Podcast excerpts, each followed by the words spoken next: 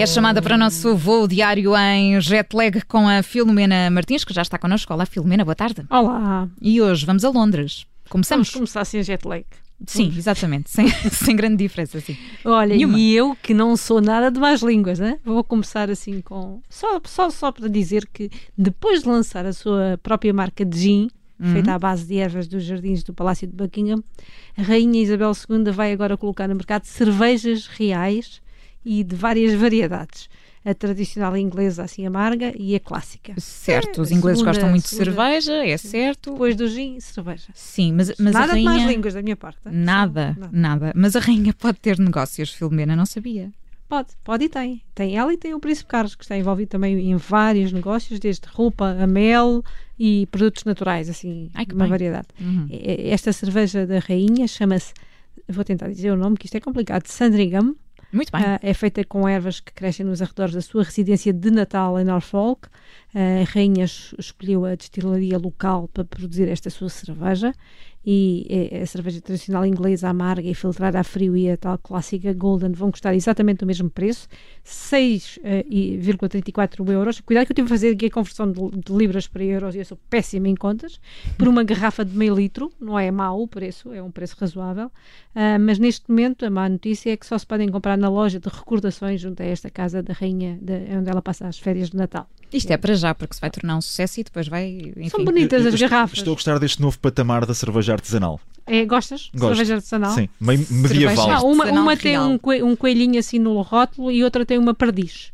Pronto, parece-me bem. Até porque são eh, muito adeptos da caça também, não é? São, infelizmente. Isso é outra conversa. Que avancemos, avancemos. Vamos para o vencedor, é, mete douradas e essas coisas todas, já é uma grande conversa. Teríamos de trazer o Miguel Pinheiro, o Paulo Ferreira e tudo. certo, isso é para outros programas. No jet lag, seguimos agora para os Estados Unidos. Sim, Colorado, menos 6 horas. Vamos para a sede da companhia aeronáutica Boom Supersonic. Parece o nome de um, de um festival de música eletrónica. Não é. Eu vou-te já dizer que não é porque esta companhia acaba de dar a garantia que se não houver nenhum imprevisto daqueles mesmo, mas mesmo muito brutais, vai lançar já no final deste ano o, seu protótipo uh, XB1 Uh, e vocês perguntam do que é que eu estou a falar, eu também Sim, perguntei. O que é isto? Um, vai ser o novo ou o próximo Concorde e o objetivo é já a partir de 2026, ponham esta data na, na agenda, save the date, um, é poderem voar para qualquer parte do mundo, seja onde estiverem, em apenas 4 horas e com bilhetes que não custem mais de 100 dólares, ou seja, cerca de 80 euros. Hum, isto, isto é possível? Isto é... não só é possível,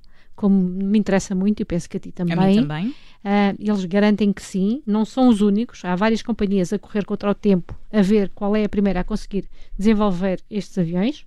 Um, ah, os tais novos Concordes, com tudo o de bom que o Concorde tinha de mau. Os velhos Concordes não, não correram muito bem não, depois, não é? Estes vão ter toda, tudo exatamente o Concorde não tinha, uh, nomeadamente a velocidade supersónica.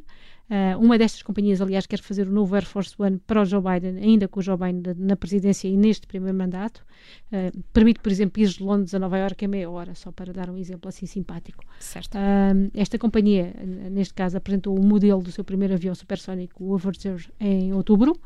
A novidade é que agora, além da velocidade, o preço competitivo das viagens, que eles dizem que é, é, é, é possível, e quem está à frente da companhia é só o ex-chefe da Airbus, portanto não é uma pessoa qualquer. Ele antes achava que para chegar a este nível era preciso três gerações de tecnologias, mais ou menos 20 anos. Agora acha que o desenvolvimento foi tão rápido, tão rápido em termos tecnológicos, que vai ser possível cumprir os prazos e pôr este avião no mercado em 5 anos. Olha, é esperar para ver, não é? Eu quero, logo um dos primeiros bilhetes destes 80 euros e, e, já agora ir para Sydney em 4 horas. Sim, horas, porque Em vez de fazer 25 como já fiz, 4 horinhas dava-me um certo jeito. Exato, e passamos para Boston.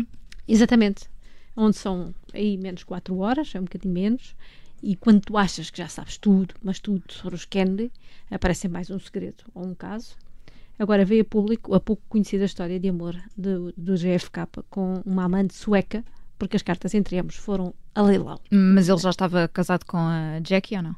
Não, mas já estavam noivos. Aliás, o futuro presidente dos Estados Unidos na altura era apenas senador e a Gunilla van Post era uma aristocrata sueca que tinha estudado na Suíça. Eles mantiveram uma relação em 53, 1953. Ele conheceu-a num festival de cinema em França, poucas semanas antes do casamento com a Jackie. O seu amor foi agora exposto ao mundo porque uma casa de leilões de Boston decidiu leiloar as cartas que eles trocaram. Era uma carta completa e duas parciais, onde eles falavam desse encontro e tentavam acertar outros.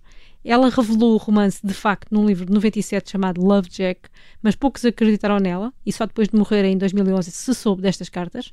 Numa delas, parciais de 1955, eles agendam um novo encontro, já com ele presidente e casado. Uhum. Passaram juntos de facto uma semana na Suécia depois de uma viagem dele à Europa. Depois há uma outra carta em que ele diz que afinal não se pode separar da Jackie, porque a mulher, entretanto, a Jackie tinha sofrido um aborto e o pai dele estava a pressioná-lo. A, quarta, a carta completa é de 56 e é a carta de, de despedida, onde eles se separam, mas mesmo assim ele diz que a gostaria de voltar a ver, caso ele vá à Europa ou caso ela vá aos Estados Unidos, e parece que ela foi aos Estados Unidos e que se terão encontrado uma vez na casa de férias dele em Massachusetts. Uhum. Uh, na verdade, o JFK ficou conhecido por ter várias amantes, desde a Marilyn a Andrea Byrne, e esta era apenas uma delas, pelos vistos, a menos conhecida de todas. A menos conhecida, agora com estas uh, provas, a senhora morreu antes de, antes de, ser, de serem descobertas as, as, cartas, mas lá escreveu um livro o rapaz, ainda sobre isto. entretanto, uh, também não teve Sim. um final lá muito feliz. E é sobre isso a música de hoje, não é? Exatamente. O nosso Lou Reed, pelo menos o meu Lou Reed, The Day. É o nosso, é o nosso. É o nosso, é o The nosso, Day. Sim. John Candy. Muito bem, é assim que termina o jet lag de hoje. Voltamos a viajar com a Filomena Martins amanhã. Até amanhã, Filomena. Obrigada. Até amanhã.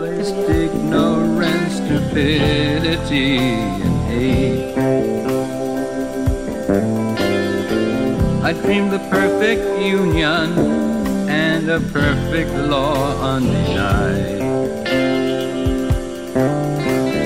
Most of all, I dreamed I forgot the day John Kennedy died. I dreamed that I could do the job that others hadn't done. Dreamed that I was uncorrupt and fair to everyone. I dreamed I wasn't gross or base, a criminal on the take.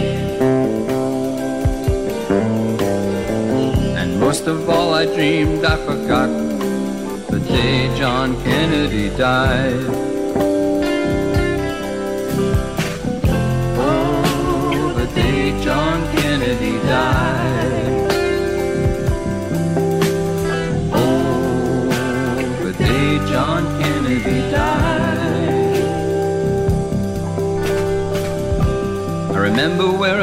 That day. I was upstate in a bar. The team from the university was playing football on TV. The Day John Kennedy Died, música de Lou Reed, é com esta canção que terminamos o jet lag de hoje.